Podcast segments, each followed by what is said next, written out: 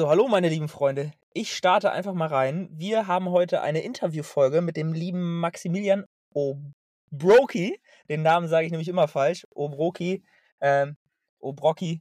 Das kann er gleich selber mal sagen, kann sich gleich selber ein bisschen vorstellen. Der Max ist tatsächlich einer meiner Mentoren. Ähm, ich kann von ihm, ja, habe bisher ganz viel von ihm lernen können.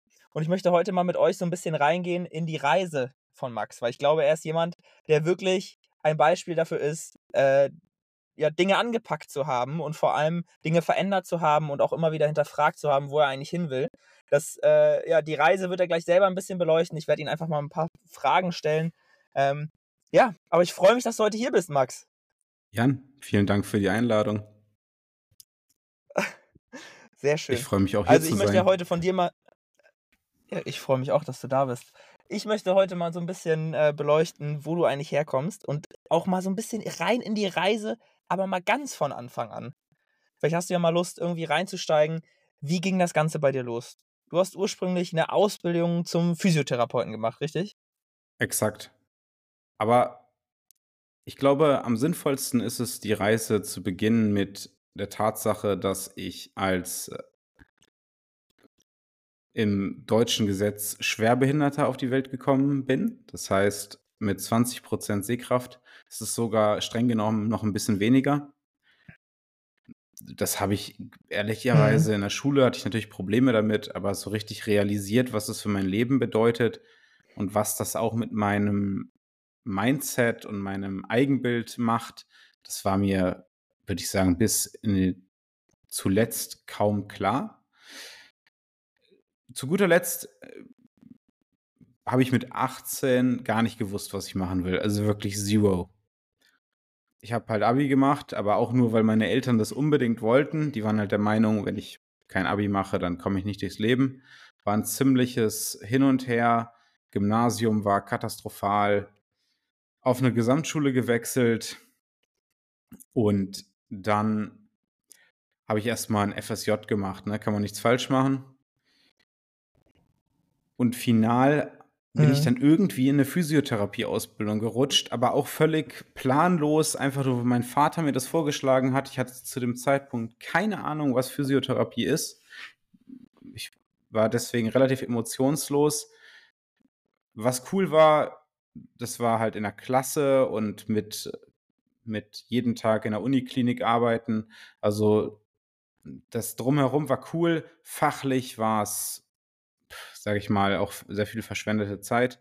Aber ich habe große Leidenschaft an der Funktionsweise des Körpers entwickelt. Mit den Techniken, die die konventionelle Physiotherapie einem so bietet, hatte ich, konnte ich eigentlich von vornherein nicht viel anfangen. Da habe ich schon angefangen und ich würde auch sagen, damit hat es dann angefangen, so mit Kelly Starrett, Mobility Ward. Damals habe ich schon so seine ersten Bücher gelesen. Da ging es so um äh, Bandmobilisation. Er war auch einer der ersten, die äh, Voodoo-Flossing groß gemacht haben. Heute heißt es ja nur noch Flossing. Und äh, Lacrosse-Bälle, Black Rolls, so ein Zeug. Und dann ging auch relativ schnell die Leidenschaft in Richtung Krafttraining. Da habe ich ein paar Jahre als Physiotherapeut gearbeitet, habe dann noch einen Bachelor gemacht. Ich mache jetzt mal ein bisschen schneller. War immer sehr unerfüllt in dem Beruf, habe dann meinen Mentor kennengelernt, Wolfgang Unsöld, einer der renommiertesten Experten im Bereich Krafttraining oder progressives Krafttraining. Und ja, also ehrlich gesagt, bin ich heute, was bin ich heute? Ja, die, die Reise ist nicht vorbei. Ich kann es gar nicht in zwei, drei Sätzen zusammenfassen. Ich würde sagen, halten wir mal fest, ich habe mich in den letzten zehn Jahren wahrscheinlich zehnmal neu, neu erfunden und tue es heute noch. Sehr gut. Aber genau da würde ich gerne reingehen. Ab welchem Moment war dir denn klar, dass du irgendwann irgendwas anders machen wirst? Beziehungsweise ich möchte voll gerne mal ein bisschen beleuchten, wie sich dieses Ausbrechen für dich angefühlt hat. Weil ich denke, das war auch für, ja, also für deine Umgebung damals, beziehungsweise auch vielleicht für deine Eltern, ähm, so der engere Kreis war es mit Sicherheit auch nicht einfach, als du dann gesagt hast, pass auf, ja, Physio, das ist ganz nett, da habe ich jetzt auch drin gearbeitet, aber das ist es nicht. Ja, und das ist tatsächlich ziemlich spannend.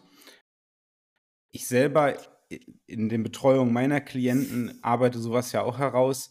Bei mir war es tatsächlich, ging das Ganze los mit äh, Audible, also einem äh, Audiobook äh, die wahrscheinlich inzwischen jeder kennt. Habe damals irgendwie in Bremen habe ich gewohnt, gerade meinen Bachelor in Physiotherapie gemacht. Und dann habe ich so angefangen, mehr durch Zufall die ersten Bücher über Persönlichkeitsentwicklung zu lesen. Parallel befand mhm. ich mich eigentlich auf einem Weg, den ich mir selber gar nicht ausgesucht habe. Das heißt, es war sehr doll durch meinen Vater geprägt, der ist äh, selber Uni-Professor gewesen, äh, Experte für Schmerz als Psychologe und äh, die arbeiten sehr eng mit Ärzten und Physiotherapeuten zusammen und der hat sich gewünscht, dass ich den Weg gehe. Ich habe irgendwann gedacht, ich will den Weg auch gehen. Und wie gesagt, dann merkte ich aber immer mehr, dass das wirklich überhaupt nicht mein Weg ist. Und über das Ausbrechen, auch hier kann man das nicht in zwei, drei Sätzen beantworten. Aber ich, am allerstärksten habe ich mit immer mehr gemerkt, dass meine Weltsicht die ich von meinem Vater übernommen habe, sich mit jedem Buch, mit jedem Podcast, den ich gehört habe, mit jedem YouTube-Video, mit dann auch irgendwann mit Seminaren, jeden Tag eigentlich äh, mehr voneinander entfernt hat. Und das war dieses Ausbrechen, weil das war dann auch der Augenblick, wo ich quasi Gegenwind bekommen habe. Aber allerspätestens dann, als ich gesagt habe, ich mache mich selbstständig, dann war erstmal direkt komplett der Ofen aus. Ja, das glaube ich. Ich glaube, das ist ja tatsächlich einer der Punkte, wo so unfassbar viele Menschen stehen. Also dieses Bemerken, ja, pass auf, jetzt wird hier was anders, jetzt verändere ich meine Meinung, jetzt, ja, irgendwie verändert sich auch der Horizont. Das haben ja ganz, ganz viele. Aber die, die dann wirklich ausbrechen, die, die dann wirklich machen, die unterscheidet ja nochmal irgendwas. Also ich glaube, gerade der Antrieb, der kommt ja eigentlich noch von viel tiefer. Ähm, vielleicht auch nochmal da noch ein bisschen, noch ein bisschen tiefere Beleuchtung, weil hm. Ich merke bei ganz vielen, dass das Bedürfnis, irgendwie was anders zu machen, kommt eigentlich schon aus der Kindheit. Also da ist eigentlich schon seit der Kindheit ein Wunsch da für Veränderungen, beziehungsweise auch andere Lebensansichten vielleicht. Hast du da früher schon mal irgendwie gemerkt, dass du ausbrechen wolltest oder war das wirklich erst dann mit dieser Entwicklung? Erstmal eine extrem gute Nachfrage. Ähm, ich, es gibt, fangen wir mal bei der Kindheit an. Ich bin ja als ja, gerne. Kind mit 20% Sehkraft auf die Welt gekommen. Und das habe ich als Kind ja nicht gewusst. Das habe ich auch dann erst in den letzten Jahren, ich sage jetzt einfach mal plump Psychotherapie, aber es ist keine konventionelle Psychotherapie, sondern mehr so eine Art Life-Coaching habe ich erst gelernt, dass wenn man als defizitärer Mensch auf die Welt kommt, dann kommt man auf die Welt und möchte die Welt umarmen und sagt, ich freue mich aufs Leben, alles geil. Und dann erst, wenn man also ein Bewusstsein entwickelt und erst dann auch richtig hört, was die Mitmenschen im Umfeld sagen und wie die einen angucken, merkt man, hm, also irgendwie ist ja anscheinend mit mir doch nicht alles richtig. Und man kriegt dann so die Position des hilfsbedürftigen, andersartigen Menschen übergestülpt. Und ich glaube, dass ich das immer gespürt habe. Es war mir natürlich als Kind einfach nur nicht so klar.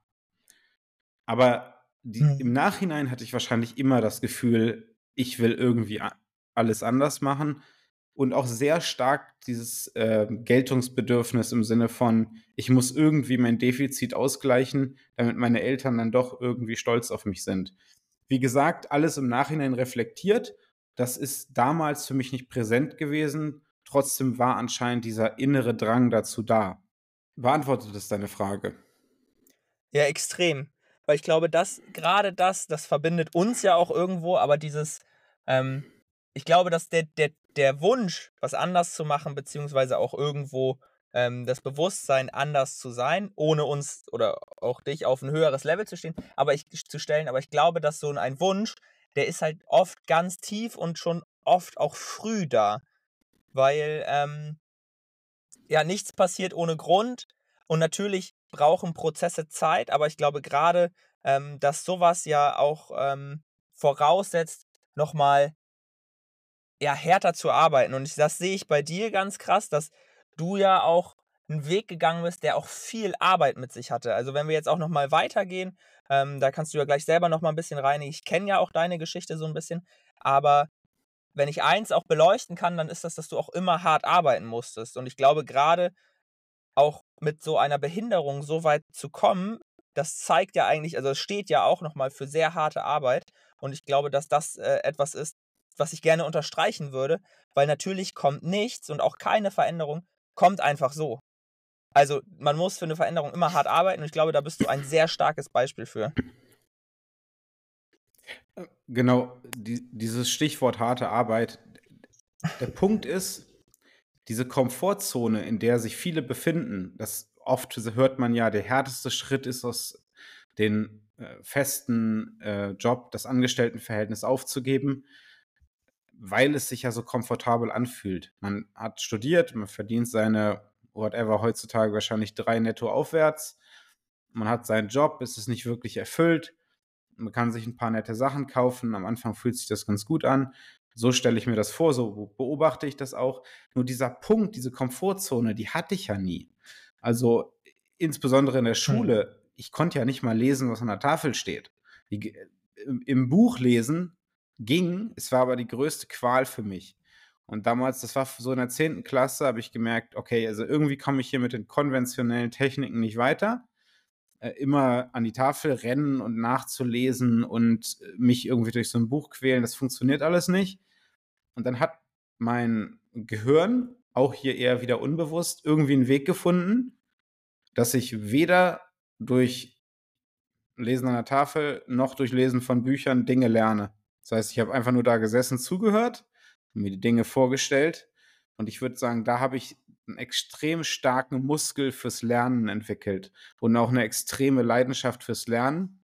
Und heute kann ich auf jeden Fall behaupten, dass ich extrem schnell Dinge verstehe, mich auch sehr schnell für Dinge begeistern kann und einfach auch sehr gern neue Dinge lerne. Um nochmal den Kreis zu schließen, diese Komfortzone auch mit dem Angestelltenverhältnis, was ich eben gesagt habe, ich habe als Physio 1,4 netto verdient. Das ist keine Komfortzone. Äh, wenn ich als, da war am Anfang halt, da war mir klar, wenn ich als Selbstständiger scheitere, dann falle ich ja eigentlich nicht, weil es ist letztendlich, als Selbstständiger war bei mir eigentlich von Tag 1 an mehr Einkommen als als Angestellter. Weil als Physio verdient man halt wirklich gar nichts. Das ist natürlich grundsätzlich negativ. Für mich war es gut, weil es konnte nur besser werden. Ja, mega krass. Ähm, lass uns doch mal genau das beleuchten. Wie ging denn dein Weg dann weiter? Du hast dann gesagt, du hast deinen Mentor kennengelernt. Aber was hast du dann aktiv geändert, als du in die erste Selbstständigkeit gegangen bist? Also was genau was hast du dann gemacht? Also, man muss dazu sagen, ich habe damals auch vieles falsch gemacht. Also ich habe angefangen mit Hörbüchern. Zuerst Tim Ferriss, die Vier-Stunden-Woche dann alles Mögliche gehört, was bei YouTube, das war gerade so die Zeit, wo Misha, Patrick Reiser, Tim Gabel, die waren alle groß und die fingen an mit ihren ersten Buchclubs und haben da Bücher empfohlen. Und ich war so, okay, ich hasse ja. Lesen, aber Hörbücher geht und habe einfach alles gelesen, was die empfohlen haben.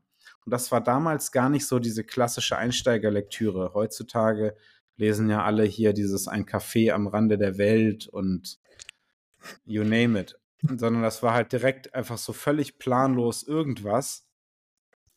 Und habe ich halt viel gelesen, gelesen, gelesen, weil ich hatte ja auch kein Geld, lesen war billig. Und habe eigentlich viel zu lange gewartet, um tatsächlich mir Hilfe von Leuten zu suchen. Das heißt, es war eigentlich irgendwo ein langsamer Prozess und habe viele oder auch sehr viele große Fehler gemacht. Also ein Beispiel, ich habe mit meinem damaligen ersten Geschäftspartner zusammen, der war auch in der Physiopraxis, Tage und Wochen, Monate äh, in unserer Freizeit vor einem Whiteboard gestanden und haben uns einen Markennamen überlegt. Das haben wir ganz, haben wir tot gedacht. Das Ganze spielt überhaupt gar keine Rolle. Also der mhm. Markenname, wenn man groß ist, irgendwann auch. spielt er eine Rolle, aber heute sage ich Personenmarke fertig. Ne? Gucken, was ist an der, das, was ich mache, was ist an einer Personenmarke, was ist das Authentische an einem Mensch. Das müssen wir freischälen, wie bei einer Zwiebel, das nutzt du ja auch. Und äh, dann haben wir es. heute würde ich das alles ganz anders angehen, so ein bisschen so wie du es auch angehst, dass du halt dir direkt die Hilfe von den Leuten holst, die du aktuell kennst, die dir am schnellsten helfen können. Also du kannst vielleicht jetzt heute nicht Simon Sinek bezahlen für ein Mentorship, aber äh, bist bei mir gelandet und das, das läuft. Ich habe damit viel zu lange gewartet und dann war es für mich quasi wie so ein Lichtblick, als ich Wolfgang kennengelernt habe. Es war das erste Seminar, ging um Ernährung. Hatte zu dem Zeitpunkt hatte ich nichts damit am Hut, aber es war für mich sofort klar, dieser Mensch kann mir genau zeigen, wie es geht. Also es war weniger das Inhaltliche, was ich da gelernt habe. Das war auch sehr spannend, aber es war vor allem die Art und Weise, wie er sein Leben gestaltet hat, wo mir sofort klar war, okay, das ist es. Eine Stärke von mir noch, ich kann sowieso relativ schnell und gut erkennen, welche Leute es wirklich drauf haben. Ich habe mich selten an Leute gewandt, die nicht komplett am Start waren. Also ich habe mich selten in Leuten getäuscht, von denen ich Wissen gekauft habe. Vielleicht habe ich mich damals mit meinem Geschäftspartner stark getäuscht, aber das äh, ist eine andere Geschichte. Ja, da brauchen wir, glaube ich, jetzt auch äh, erstmal gar nicht so reingehen. Aber lass uns mal, ich habe dazu eine Frage und zwar, wie hat sich das denn damals angefühlt, als du das erste Mal Geld in so ein Seminar investiert hast? Weil ich sehe da eine ganz große Hemmschwelle, dass es wollen immer alle ganz viel, aber sobald es dann wirklich ans Geld geht, gut, das betrifft uns natürlich beide, ist für uns beide auch interessant, aber wie hat sich das für dich damals angefühlt, auch dann also erstmal vor dem Seminar dieses Geld zu bezahlen und dann danach, nach dem Seminar, ähm, diesen Outcome zu haben. Weil man kann ja auch sagen, jetzt, gerade, jetzt im Nachbetrachten, kann man sagen, dieses Seminar hat im Endeffekt dein ganzes Leben verändert. Und ich glaube, dass das, also gerade ich kann das auch sehr gut beleuchten, weil ähm, also vor solchen Seminaren ähm, so Geld zu investieren, ist mit Sicherheit auch was, was man, also was auch mich schon teilweise abgeschreckt hat, aber gerade da rauszugehen und dann diese großen Learnings mitzunehmen, ist, glaube ich, das, was mit am meisten das Leben von einem selber verändern kann. Das Seminar hat zum damaligen Zeitpunkt für drei Tage 1499 netto gekostet. Dazu kam eine Software, 600 netto und eine Hautfaltenzange 300 netto. Das heißt, es war schon ein ziemlich mhm. hohes Investment. Ich glaube, ich habe die Hälfte bezahlt, die andere Hälfte meine Eltern. Bin ja ein ehrlicher Mensch. Also da muss ich sagen, ich immer große Unterstützung, gerade am Anfang. Da war denen auch noch nicht klar, in welche Richtung das gehen würde. Das hat, die Unterstützung hat dann auch schnell ja, nachgelassen. Wollte ich gerade sagen. Falsch gedacht. Ja, wie hat sich das angefühlt? Also, in dem Augenblick, wo ich da saß in Stuttgart, es war, ich hatte Gänsehaut. Es war richtig heftig. Es war, ich habe vorher schon viele Seminare gemacht im Physiotherapiebereich, auch unendlich teure Seminare. Und es war eigentlich immer so hinschleppen, halb einpennen, so als wäre man in der Schule, gar keinen Bock, 8 bis 20 Uhr, kaum was behalten, es hat komplett genervt und bei Wolfgang war es so, ich kann den nächsten Tag nicht abwarten. Äh, Handy war den ganzen Tag in der Hosentasche, weil das im Vergleich zu dem, was ich da gelernt habe, einfach dann langweilig war. Aber du hast schon recht, es war auch dieses, dadurch, dass es so teuer war, hat das Ganze auch nochmal irgendwie so einen ganz anderen Wert bekommen. Was ich aber auch dazu sagen muss, was ich vor allem damals auch gelernt habe in diesem Seminar und so würde ich auch Seminare heute aufbauen und so baue ich auch mein Mentorship auf. Du hast direkt etwas gelernt, was du sofort in die Praxis umsetzen konntest. Das war kein fachliches, oberflächliches Blabla, was du dann irgendwie vielleicht mal irgendwie an jedem hundertsten Menschen anwenden kannst, sondern es war so Wissen. Eigentlich konnte ich mit diesem ein Seminar einen komplett neuen Beruf starten. Und das habe ich dann in Hamburg auch gemacht. Also ich habe in Hamburg als CrossFit-Coach angefangen, 20 Stunden, beziehungsweise 10 Stunden Coaching bei St. Pauli Athletik. Also 10 Stunden habe ich Kurse gegeben. Das hat mir zu einem Zeitpunkt auch viel Spaß gemacht. Und die anderen 10 Stunden habe ich mit Moritz Fiebig zusammen seine Online-Kunden gecoacht. Das heißt, er hat die CrossFit-Parts geschrieben, ich habe die Strength-Parts geschrieben Das hat auch, war insgesamt eine gute Zeit. Und dann habe ich quasi on top Hautfaltenmessung plus Ernährungsberatung verkauft. Und das lief richtig gut. Und das habe ich in einem Seminar. Ein Seminar und dann quasi komplett, na, ich weiß nicht, da habe ich da so monatlich mit den Hautfaltenmessungen vielleicht so plus minus 1,5 verdient. Das war aber damals für mich schon extrem viel.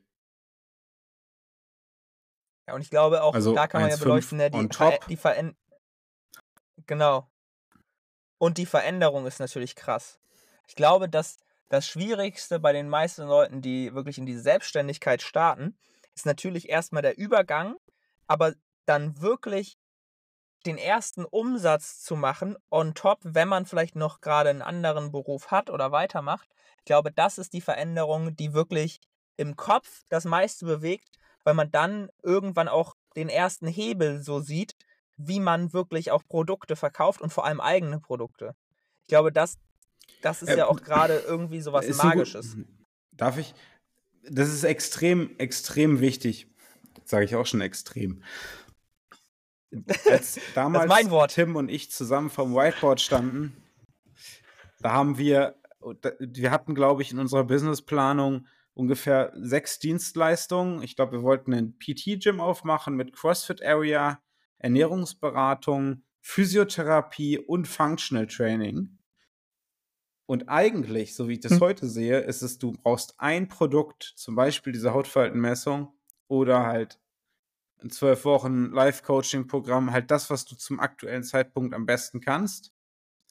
Und dann ist es halt wirklich magisch, weil dann wirst du halt auch besser da drin und lernst viel und dann kommen auch viel schneller die ersten monetären Erfolge, als wenn du da mit so einem Bauchladen, ich meine, das sagt inzwischen jeden, jeder Unternehmensberater, für Selbstständige bloß kein Bauchladen sein, der alles anbietet. Äh, magisch war es dann vor allem, als ich mich dann mit dem Thema Verkauf angefangen habe zu beschäftigen, weil das konnte ich zu dem aktuellen Zeitpunkt gar nicht. Und dann habe ich das aber mir angelesen zu dem Zeitpunkt, ein paar Bücher gelesen, habe das einfach versucht in die Praxis umzusetzen. Und als ich dann gemerkt habe, okay, ich kann jetzt auch wirklich verkaufen und ein, ein Telefonat bleibt nicht ein Telefonat mit, ja, äh, ich überlege es mir nochmal, ah, nee, passt nicht, sondern Telefonat, Verkauf, Telefonat, Verkauf.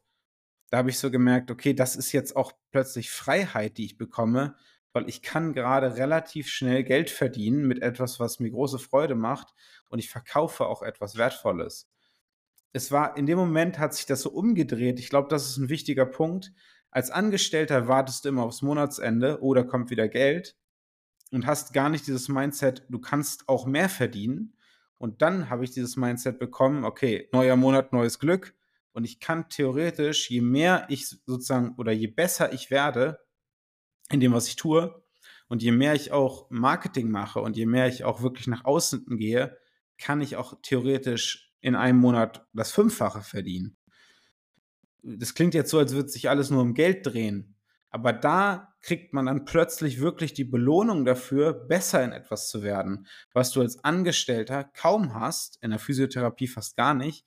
In anderen Berufen dauert es ewig, aber es ist halt erstmal, also vor allem in der, mein Beispiel ist Physiotherapie, da kannst du theoretisch zehn Jahre besser werden und kein, hast keinen Euro mehr im Portemonnaie. Das heißt, da wird Wachstum aktiv nicht belohnt. Das ist einer der Hauptgründe, warum für mich nur Selbstständigkeit und Unternehmertum in Frage kommt, weil Weiterentwicklung ist einer meiner Hauptpunkte, so wie ich es am Anfang gesagt habe. Und wenn Weiterentwicklung sich nicht lohnt, wozu? Lass uns genau da mal reingehen, weil ich glaube, das ist so unfassbar spannend, weil ich erlebe das jetzt auch gerade bei mir im Coaching extrem viel, dass dieser Money-Mindset, der fehlt so unfassbar vielen Leuten. Und das ist, ich finde, es ist total okay und die Aussage ist total legitim. Ähm, Gol Geld sollte natürlich nicht an erster Stelle stehen. Verstehe ich auch, gehe ich auch mit konform. Aber Geld ist natürlich so ein unfassbar ausschlaggebender Faktor, dass wenn du im Bereich Finanzen leidest, leiden halt alle anderen Lebensbereiche darunter. Und deswegen finde ich das auch so wichtig, was du jetzt gesagt hast. Natürlich geht es nicht nur um das Geld, aber was ich auch bemerke, ist, dass ähm, auch oft dieses, dieser Mindset als Art Ausrede benutzt wird. Ja, aber Geld ist doch auch gar nicht so wichtig. Nee, ist es nicht. Aber wenn du am Ende darunter leidest, dass du nicht genug verdienst und dir dann die Sachen nicht leisten kannst, die du eigentlich dir leisten möchtest, dann ist es schon ein wichtiger Faktor. Und ich glaube, dass das eine Sache ist, ich weiß nicht, vielleicht kannst du ja auch mal bei dir so ein bisschen reingehen. Wie hat sich denn dein Mindset im Bereich, also in Bezug auf Geld verändert über diese Reise? Weil ich glaube, das ist auch ganz spannend. Das verändert sich ja auch. Also gerade wenn du sagst, pass auf, als Physio damals 1,4, das war vollkommen okay. Ähm, aber da hat sich ja auch einiges getan, bis du jetzt an dem Punkt bist, wo du ja weitaus mehr verdienst. Ähm, wie hat die Reise so dein ja, Money-Mindset denn verändert? Tja, wo fangen wir da jetzt an? Also ich, grundlegend erstmal als Basis, wenn, es kommt immer darauf an, aus welchem Elternhaus du kommst. In meinem Elternhaus, mein Vater, wie gesagt, Professor, nicht verbeamtet. Ich weiß es nicht hundertprozentig. Ich glaube, der hat damals verdient zwischen drei und vier netto. Also eher schlecht als Professor. Aber für andere Zeiten war es dann wieder ganz gut. Meine Mutter war mhm. Geschäftsführerin von einem ähm, äh, eingetragenen Verein. Das heißt, die hat auch so drei bis vier verdient. Das heißt, für damalige Zeiten war das relativ viel. Meine Schwester war äh, schon aus dem Haus, die meiste Zeit zumindest. Die ist, die ist elf Jahre älter. Und ähm, mein Gefühl war immer, dass ich aus einem wohlhabenden Elternhaus komme. Also auch gerade im Vergleich zu anderen. Ich komme aus Göttingen, da ist nicht viel Wirtschaft. Das heißt, da haben wir viele Akademiker, viele in, in der Klinik. Da wird jetzt nicht, da haben wir, da hast du nicht so abstruse Einkommen wie in einer Stadt wie Hamburg und München, wo teilweise die Leute 10.000 bis 20.000 netto im Monat verdienen. Das heißt, im Vergleich zu anderen war es damals immer viel.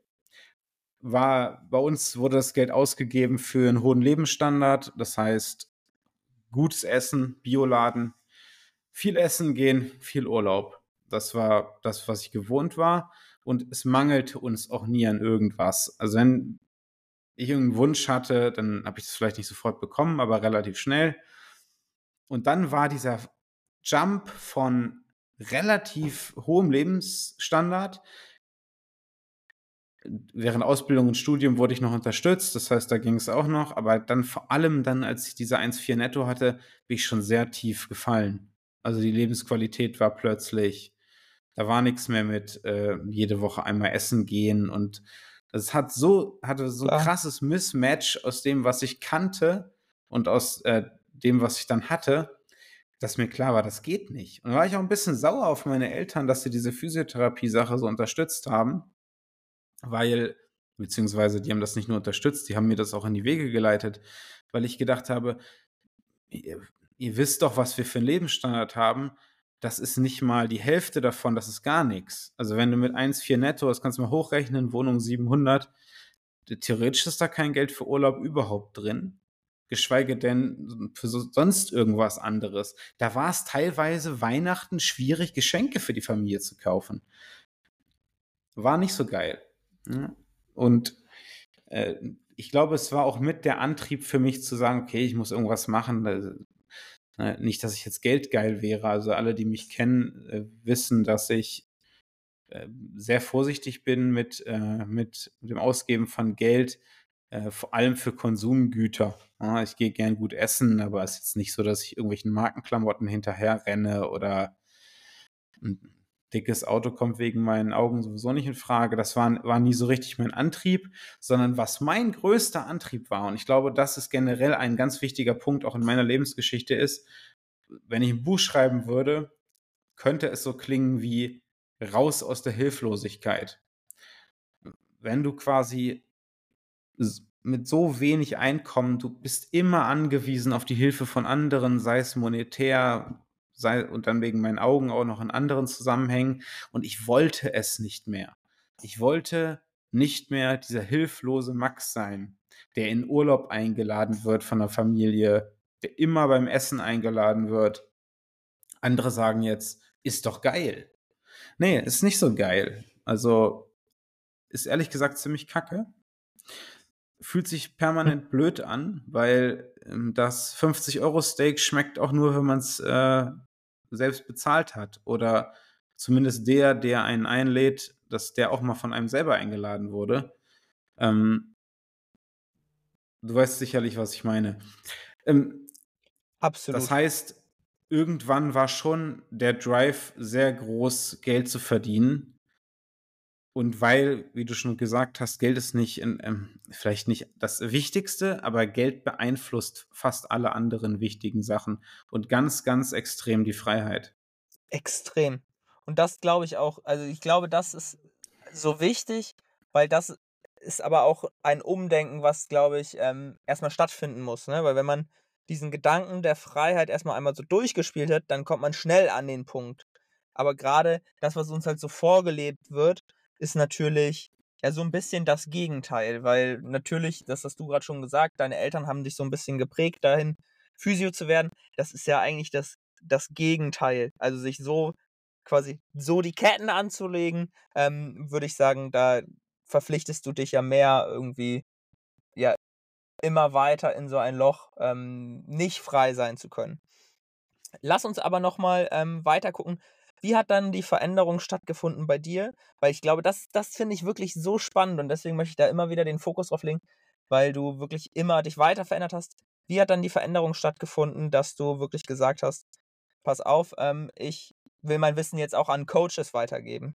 Ja, das war tatsächlich, so wie das meiste in meinem Leben, kompletter Zufall. Also was ich schon immer wusste, war, auch in der Ausbildung, ich lerne schnell und ich, schnell, ich lerne auch schneller als andere dürfen sich jetzt auch gerne viele Leute getriggert fühlen, mit denen ich irgendwie mal zusammen irgendwie in einem Kurs saß, aber es war immer irgendwie so, dass ich irgendwie das Gefühl hatte, für bei Dingen, die mich interessieren, bin ich relativ schnell ahead of the curve.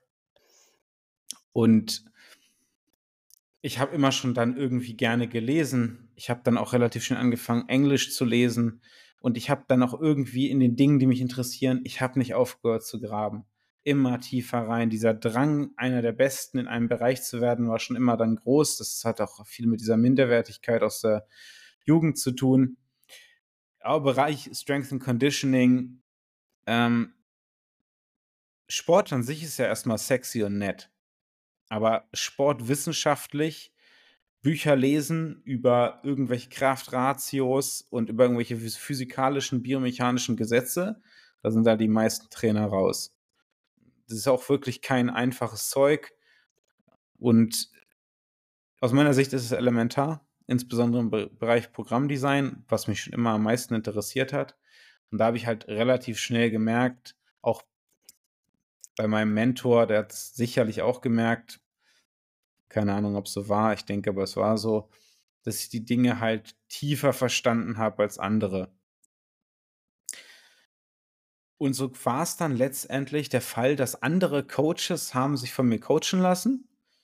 Dann hatte ich so eine Handvoll, vielleicht fünf, sechs, Zeitpunkt vor zwei, drei Jahren, vielleicht auch ein bisschen länger her. Mhm. Und dann war es einer meiner Coaches, das ist Dimitrios, Dimitrios Yasiri, liebe Grüße, einer meiner besten Leute, äh, der gesagt hat, äh, hier, pass auf, äh, alles schön und gut, kannst du mich nicht mentoren? Und ich so, wow, wow, wow, mentoren, Junge, ich bin 28.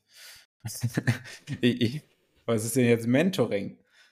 Aber ich habe dann darüber nachgedacht und so gedacht, naja gut, ich habe schon viele Sachen echt tief verstanden und äh, mir hat es schon immer große Freude, Freude gemacht, es anderen beizubringen. Also gerade die, auch die Leute aus der ersten Zeit meiner Ernährungsberatung, da war das alles noch ein bisschen anders. Heute mache ich das, äh, heute mache ich das ein bisschen ähm, plumper. Damals hatte ich ein äh, kleines Büro bei uns in der Wohnung. Die Leute sind ja gar nicht mehr rausgekommen.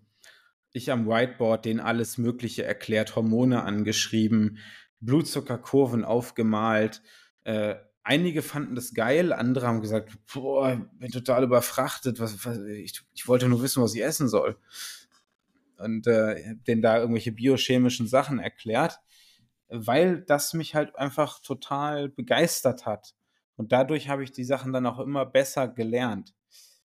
Ähm, ja, und äh, insbesondere dieses Mentoring, ich habe dann mit Dimitrios damals angefangen, es hat mir einfach unglaublich viel Spaß gemacht, ähm, mich in, äh, ein, in Probleme meiner ähm, Mentoring-Kunden reinzudenken, dann auch vielleicht, also sowohl fachlich im, im, Trainingsbereich, aber dann auch sehr schnell im Bereich Business, das heißt Marketing und Sales, Aufbau von einer Personenmarke, ist es ja heute sowieso viel mehr geworden. Und dann aber auch ganz schnell im Bereich ähm, Persönlichkeit. Äh, da hatte ich nämlich auch schon immer eine extreme Leidenschaft für, insbesondere aus meiner eigenen Geschichte heraus. Ähm, was treibt einen eigentlich an? Was hemmt einen vor allem auch? Wo liegen eigentlich die Schatten der Persönlichkeit. Und in vielen Mentoring-Einheiten habe ich halt gemerkt, wir kommen hier nicht weiter, obwohl ich weiß, was die Lösung ist. Die Person kann die Lösung gerade nicht umsetzen. Was ist der Grund? Und das ist eigentlich auch das, wo es bei mir heute viel mehr noch hingeht, weil meistens ist die Lösung relativ klar, zum Beispiel sowas wie, was dir heute jeder erfolgreiche, ähm, fast jede erfolgreiche Person sagt, sei es Brad Contreras von Glute Lab oder sei es Alex Hormosi, jeden Tag bei Instagram posten. Das die Information, die kriegst du ja in zwei Minuten. Und trotzdem sage ich dir, Jan, können es manche nicht. Die können nicht einmal in der Woche posten. Die können nicht mal ihre Bio verändern. Weil sie so Angst haben vor der Sichtbarkeit. Und da habe ich halt gesagt, gut, entweder ich sortiere diese Leute jetzt aus, habe mich aber selbst ganz doll in meiner Identität, in meiner Vergangenheit vor allem, als eine solche Person gesehen, die schon lange wusste, wie es geht und es nicht konnte. Ich konnte nicht vor eine Kamera treten, ich konnte nicht in Mikro sprechen. Generell war ich eher zurückhaltend. Und das ist so ein bisschen meine Mission heute, gerade diese Leute die so ein bisschen in der ähm, gehemmten, schwachen Selbsteinschätzung sind, ähm, in die Stärke zu holen. Meine Marke heißt ja Invest in Strength. Die Stärke, die da ist, äh, freizulegen, weil eigentlich wollen alle Menschen nur glänzen und äh, scheinen. Und äh, meistens gibt es viele falsche Glaubenssätze aus Kindheit und Jugend, die das blockieren die muss, müssen immer erst freigelegt werden. Das machst du ja in deinem Coaching ganz oder Mentoring ganz genauso. Absolut. Und ich glaube, das ist so ein wichtiger Punkt, weil im Endeffekt, äh, das unterschätzen die meisten. Die meisten denken, sie müssen irgendwelche Hürden überwinden, neue Skills lernen. Ja, glaube ich auch. Aber im Endeffekt ist die, die größte Gabe ist meistens schon in den Menschen drin. Wir müssen nur wie du schon gesagt hast, diese Zwiebel abhellen, um genau das zu finden und das dann auch zu nutzen. Ich hatte jetzt vor drei Tagen ähm, ein Gespräch, auch mit einer Klientin bei mir, die bei mir das Neun-Wochen-Programm gemacht. Ähm, und da ging es, also es war quasi das Abschlussgespräch von diesem Neun-Wochen-Programm. Und da habe ich ihr auch genau nochmal das gesagt. Nutzt das, was ihr schon habt. Also nutzt auch die Gaben, die ihr vielleicht jetzt gerade noch als Schwächen seht. Nutzt sie doch. Weil am Ende geht es auch viel um Energie, um ja auch Interessen. Ne? Ganz oft wird das gar nicht so beleuchtet, aber ihr könnt ja auch schon, das habt ihr jetzt bei Max auch gesehen, äh, auch aus einer reinen Interesse, wenn ihr bereit seid, da ordentlich Energie reinzugeben, eine krasse Selbstständigkeit aufbauen und dann darüber, da wollte ich ehrlich gesagt auch nochmal äh, drauf eingehen, darüber ergibt sich ja meistens ganz viel. Ich glaube, meistens ist der wichtigste Punkt einfach erstmal zu starten und dann kommt ganz viel in Bewegung.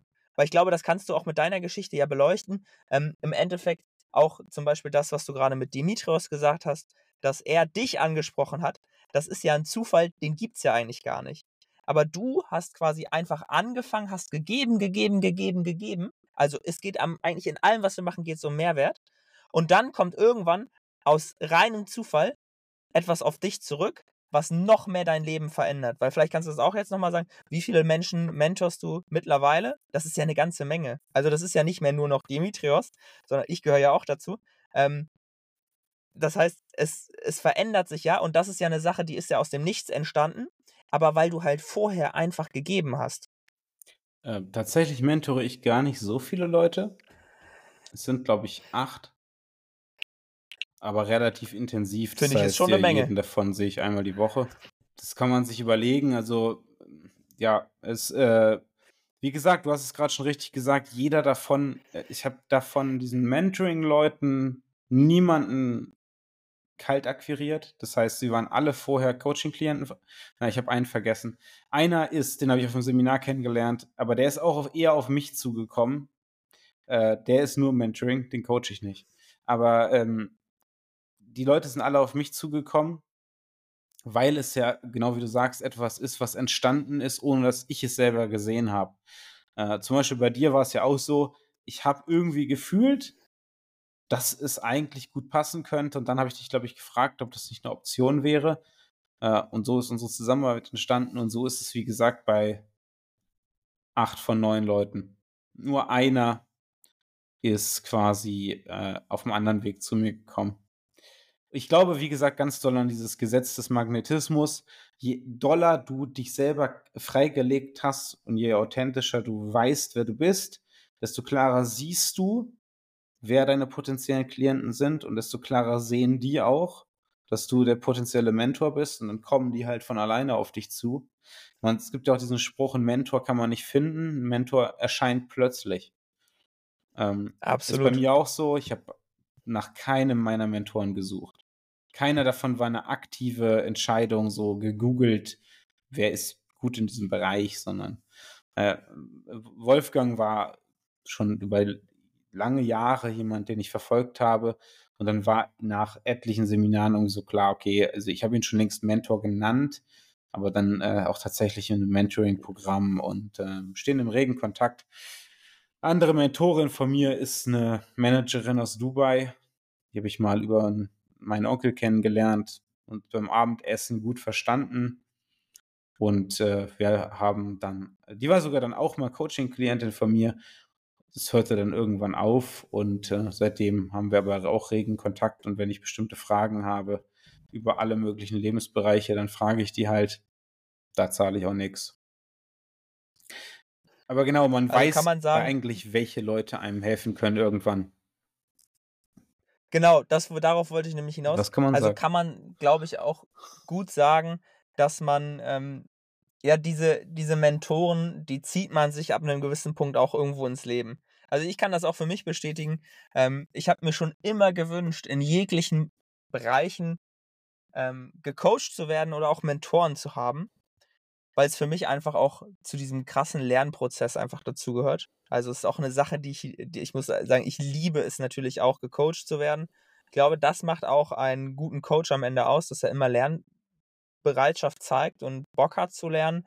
Ähm, aber ich glaube, gerade der Prozess, in einem Mentoring zu sein, der gibt einem natürlich extrem viel. Weil du kannst ähm, von unterschiedlichen Menschen lernen, aber auf einem tieferen Level, als dass du es in einem Podcast, in einem Buch oder was auch immer kannst, weil du kriegst halt sofort Feedback.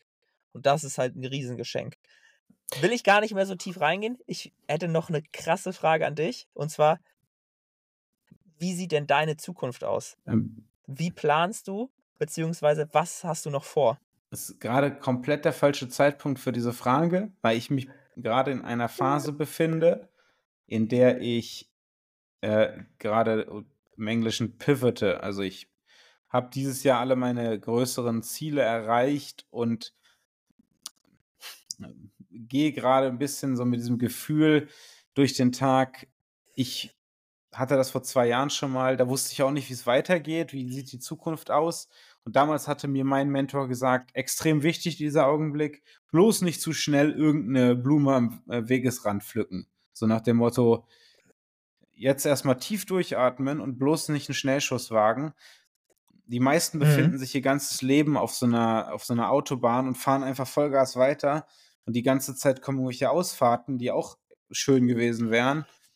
Aber weil man gar nicht das Mindset dafür hat oder Angst sogar davor hat, nicht zu wissen, wie es weitergeht, ähm, sind wir gar nicht offen dafür. Und äh, ich bin gerade an einem Punkt, das, so handhabe ich mein Jahr. Ich habe jetzt, wie gesagt, meine Ziele dieses Jahr durch. Habe gerade ein paar Sachen so offen, kann da mal ein bisschen drüber plaudern, worüber ich so nachdenke. Ähm, überlege sehr, sehr noch viel tiefer in den Bereich ähm, Marketing, Branding einzusteigen. Ähm, da, da, strebe ich eventuell eine Zusammenarbeit mit äh, Raoul Plickert und äh, von Gründer von Copecard und äh, Marketing MBA an. Ich muss dazu sagen, alle diese Wege äh, ziehen ein sehr hohes Investment mit sich. Deswegen entscheide ich das jetzt mhm. auch nicht mhm. so schnell. Dann wäre die andere Option zu sagen, ich gehe noch mehr in den Unternehmensaufbau bei mir selber rein. Das ziehe ich aber gerade nicht so stark in Erwägung. Und äh, die dritte Option wäre, ähm, noch viel mehr im Bereich Persönlichkeitsentwicklung mich weiterzuentwickeln. Das ist das, wo ich aktuell am meisten zu tendiere, weil ich da am meisten drin aufgehe. Äh, was meine ich mit Persönlichkeitsentwicklung? Damit meine ich wirklich zu lernen, andere Menschen zu verstehen. Ich glaube, ich sehe sehr tief in die Leute oder ich kann sehr tief in Leute reinsehen. Ähm, das kriege ich zumindest sehr viel gefeedbackt oder das, das spüre ich. Und das begeistert mich sehr doll und das passt auch sehr gut zu dem, was ich ähm, im Bereich ähm, Strength Coaching mache, weil auch da gilt es, ähm, viele können gar nicht stark werden, weil sie innerlich blockiert sind aus diversesten Gründen. Diese Blockaden würde ich gerne aus dem Weg räumen. Zumindest war es bei mir auch immer so. Also zehn Jahre trainiert und acht Jahre davon kein Progress wirklich gemacht. Ja, absolut. Kenne ich auch. Ähm, aber deswegen arbeiten wir ja in dem Bereich auch zusammen. Ähm, ich weiß nicht, ob das zu privat ist, aber vielleicht äh, ist das okay. Was waren denn deine Ziele unternehmerisch dieses Jahr? Oh, nee, ist nicht zu privat. Äh, Punkt Nummer eins war, ähm, ich als freiheitsliebender Mensch, der auch nicht wusste, ob ich in Deutschland bleiben wollte, äh, hatte mir das Ziel gesetzt, äh, ich habe Anfang des Jahres alles 100% offline. Das heißt, ähm, ich hatte einen Online-Kunden, zwei. Und äh, mein Ziel war es, mehr auf Online umzusteigen oder zumindest auch mehr Termine online machen zu können. Ich würde so weit gehen, bis auf die Personal Training Kunden, die ich habe, die noch aus älteren Zeiten sind. Ab und zu nehme ich hier und da noch mal jemanden dazu, aber das, eigentlich strebe ich das nicht an. Äh, eigentlich kann ich 100% ähm, online arbeiten. Wir treffen uns trotzdem ab und zu, weil es schön ist. Mhm. Treffen mich auch mit ein paar anderen Kunden noch. Wenn es geht und passt, wundervoll, aber ich kann theoretisch jeden äh, Klienten online machen, was mir sehr großes Maß an Freiheit bietet. Äh, Punkt Nummer zwei war, äh, klingt jetzt vielleicht ein bisschen lapidar, aber eine neue Website aufzusetzen mit, äh, also Teil meines Funnels, ähm, haben wir auch gemacht. War tatsächlich mehr Arbeit als erwartet. Und äh, Punkt Nummer drei war das ganze Thema Reels und Videos anzugehen.